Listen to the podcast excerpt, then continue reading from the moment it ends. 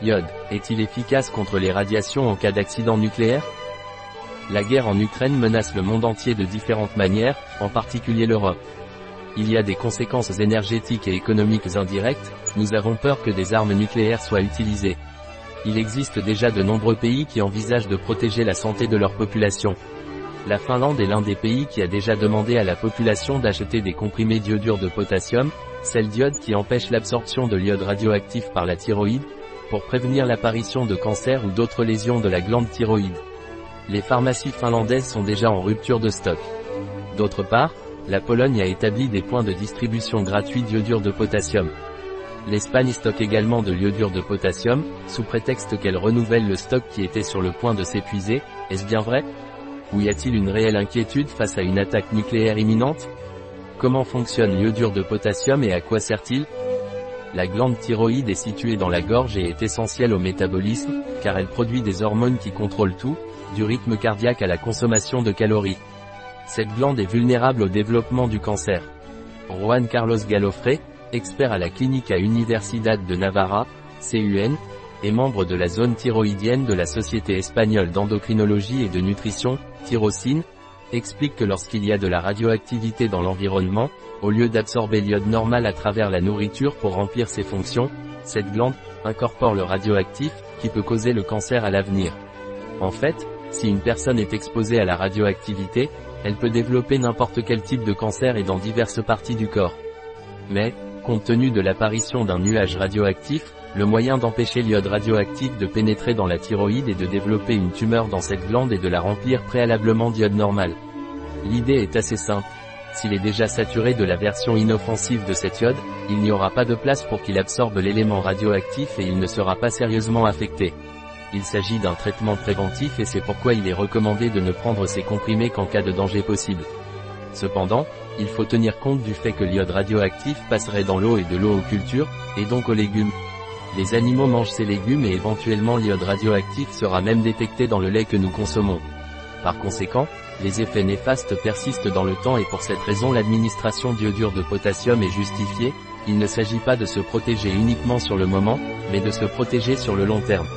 Selon l'ONS, Organisation mondiale de la santé, toute la population est sensible au cancer de la thyroïde, mais les plus de 40 ans ont une espérance de vie moindre. Grâce à la nourriture, nous obtenons l'iode dont notre corps a besoin. Bien qu'il soit généralement recommandé d'inclure peu de sel dans notre alimentation, une petite quantité de sel iodé est l'un des meilleurs moyens d'obtenir de l'iode. Alors, que se passerait-il en Espagne en cas d'urgence radioactive?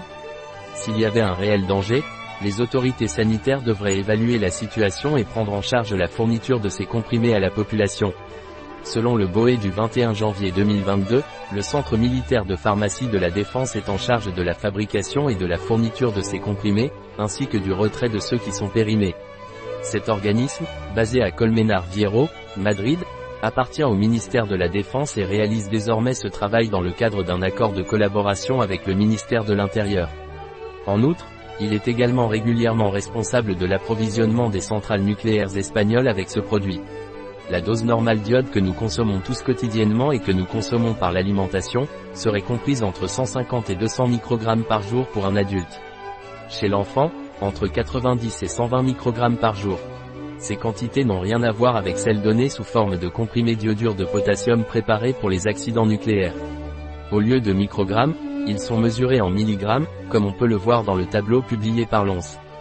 Selon l'ONS, Organisation mondiale de la santé, les doses d'iode nécessaires en cas d'accident nucléaire et selon l'âge sont de.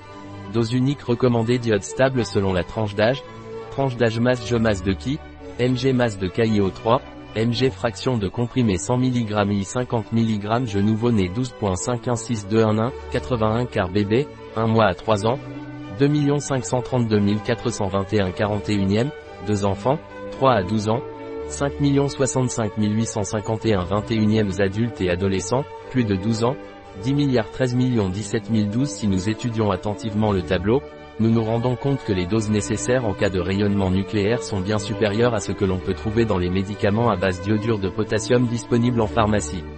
En tant que pharmacien et actuellement actif dans une pharmacie de ville, je voudrais tiens à souligner que les médicaments vendus en pharmacie et avec leur enregistrement sanitaire correspondant, sont prescrits par un médecin, indiqués pour la grossesse et n'ont rien à voir avec une utilisation préventive en cas d'accident nucléaire. Il faut se méfier de la nouvelle sensationnaliste qui affirme que l'on se recommande la consommation d'iode en cas d'accident nucléaire, même s'il est vrai qu'elle ne recommande aucun iode. Comme l'indique le BOE, si nécessaire, seul l'iode que la pharmacie militaire sert à la population sert à prévenir la toxicité de la radioactivité, car seul celui-ci a la dose indiquée par l'once. Il existe sur le marché des marques de compléments alimentaires qui contenaient déjà de l'iode, mais il existe d'autres laboratoires qui, depuis le début du conflit entre la Russie et l'Ukraine, ont lancé sur le marché des compléments iodés, dans le seul objectif d'augmenter les ventes. Ces compléments alimentaires ne servent pas de défense contre un accident nucléaire, car ils ne contiennent pas les milligrammes d'iode nécessaires. Photo, Wikipédia, un article de Catalina Vidal Ramirez, pharmacien, gérant chez bio-pharma.es. Les informations présentées dans cet article ne se substituent en aucun cas à l'avis d'un médecin. Toute mention dans cet article d'un produit ne représente pas l'approbation des ODE, objectifs de développement durable, pour ce produit.